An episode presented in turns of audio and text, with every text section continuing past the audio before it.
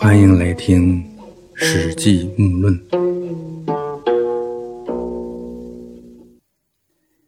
说项羽在垓下扎营，修筑工事。啊，这时候兵又少，粮又快吃完了。当时呢，汉军是有三十万，楚军只有十万。啊，外面是里三层外三层包围项羽。夜间呢，听到汉营四面八方唱的都是楚国的歌声，项羽大惊，啊，说：“汉杰以得楚乎？是何楚人之多也？难道汉兵已经取得了楚地吗？为什么汉营之中有这样多的楚人呢？”项羽呢，深深感到忧虑，啊，起来在帐中饮酒，身边有一美人叫虞。啊，经常随从项羽，身边还有一匹骏马，名叫追。啊，项羽平时总是骑着它。这个叫鱼的美人可以理解为姓鱼啊，也可以理解为叫鱼。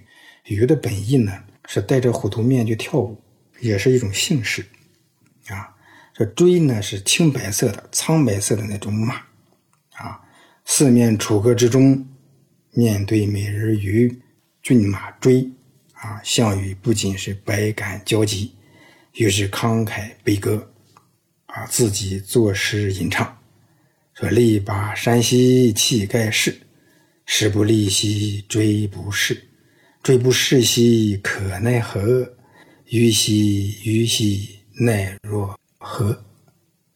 这个“逝”就是去往，啊，奔驰这个意思。其他都好理解，这力量能拔动山岳，英雄气概举世无敌啊！时运不济呀，这个战马不再奔驰，战马不再奔驰，虞美人啊，虞美人，你这可怎么办呢？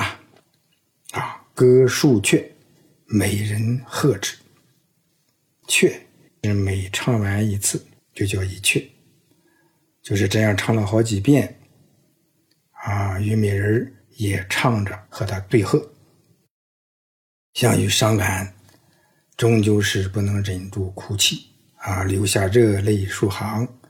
项羽左右诸将也都感动流涕，哭泣的不能抬头。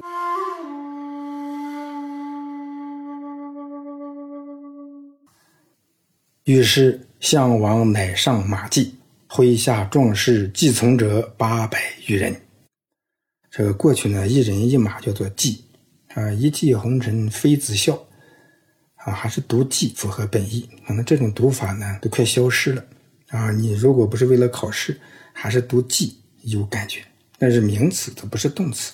你读“骑马”，嗯，就不是这个意思了。这时候，项羽翻身上马，一骑而出，啊，麾下壮士继从者八百余人，跟上来的有八百多人马。趁着夜色昏暗，突破重围，向南飞驰而去。天亮的时候，汉军发觉了，刘邦急忙命令灌婴带五千骑兵追赶项羽。项羽渡过了淮水，能追上来的只有一百多人而已。项羽跑到阴陵迷了路，问一耕田的老汉，老汉骗他说向左。项羽向左跑，陷入了大沼泽，走不动了。这时候呢，汉军就追上来。项羽带领大家向东走，到了东城，能够跟上来的只有二十八骑，而汉军追项羽的有几千人。项羽自己琢磨，实在是已经无法脱身。他对跟随他的二十八个壮士说：“吾起兵至今八岁矣，身七十余战，所当者破。”所击者服。我起兵以来，至今已经八年了，身经七十多次战阵，谁抵挡我，谁就被击破；我攻击谁，谁就降服，从来没有败过。然而今天终于被困于此，此天之亡我，非战之罪也。啊，这是老天要使我败亡，绝对不是我不会作战的过错。今天是必死无疑了。但是我要在死前为各令来一个速战速决，我要连胜三次，为各位突围斩将砍旗，就是砍倒汉旗，要让各位知道，那是老天要亡我，不是我不会作战的错。他把二十八骑分为四队，分别朝向四个方向。这时汉军围住项羽好几层。项羽说：“你们看我斩他一将！”啊，命令四队人马向四个方向飞驰而下，冲出重围以后，在山的东面分三处集合。项羽大声呼叫，策马飞驰而下。他是所向披靡，果然就斩了汉军一员大将。这时候呢，汉军之中有叫杨喜的，从背后追赶项羽。项羽发现，回头怒目，大吼一声，杨喜人马俱惊，一时控制不了，跑出去好几里才停下来。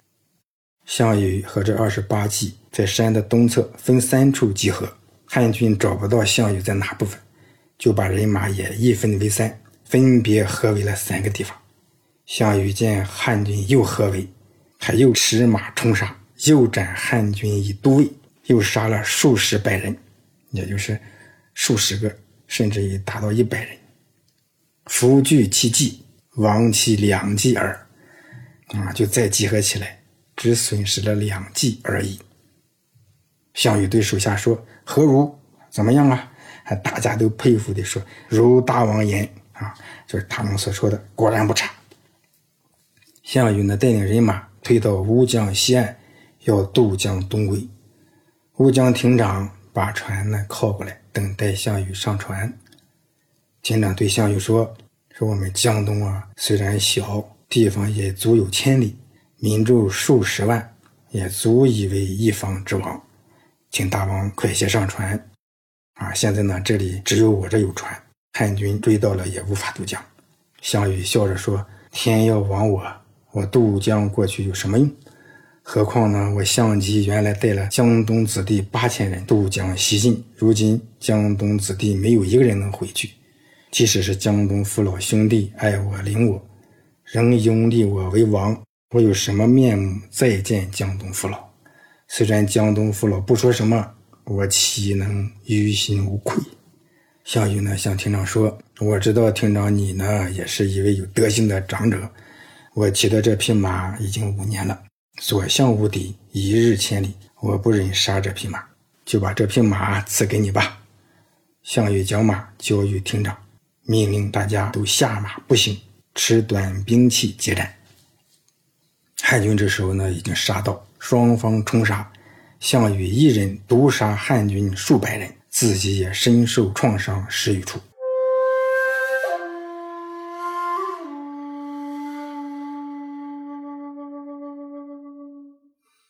这时候呢，项羽一回头，发现了汉季司马吕马童。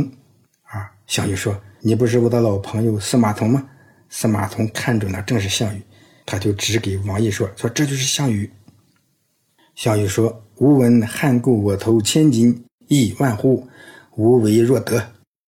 我听说汉王悬赏千金买我的脑袋，封万户侯，啊，我就把这点好处给你吧。”啊，项羽挥剑自刎而死。啊，这个汉五年十二月，这个项羽呢死的时候只有三十一岁。王毅在前取得了项羽的头，其余的人都向前争抢项羽的身体啊，相互践踏，自相残杀，死了数十人。最后呢，郎中计杨喜啊，季司马吕马童等四人各得项羽身体的一部分。以上五个人将项羽身体头颅合在一起，都是项羽的。因此呢，把原来悬赏的封地分为五份封吕马童为中水侯，封王毅为杜延侯，其他人也都封侯。项羽已死，楚地投降了汉王刘邦啊，只有鲁地不降，攻打不下来啊。因楚怀王曾封项羽为鲁公，鲁地之所以不肯投降，就是为了守礼义。刘邦听到这个情况以后呢，便把项羽的人头拿给鲁地人。使他们知道，那鲁公项羽已经死了，鲁地人呢才决定降服。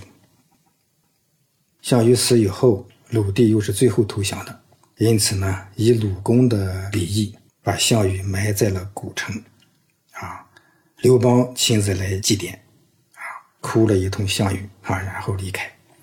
许多项氏的直属的家族，刘邦都不杀，还封项伯为射阳侯。项氏的家族这些人都赐姓刘。这就是项羽本纪的内容。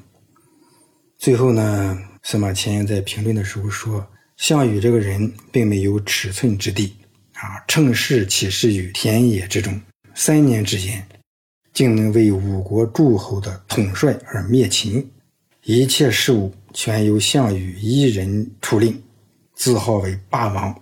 虽然没有到最后，而近古以来未尝有此人物。这评价就太高了。近古以来，也就是两千年以前，一直往前去，没有这样的人物。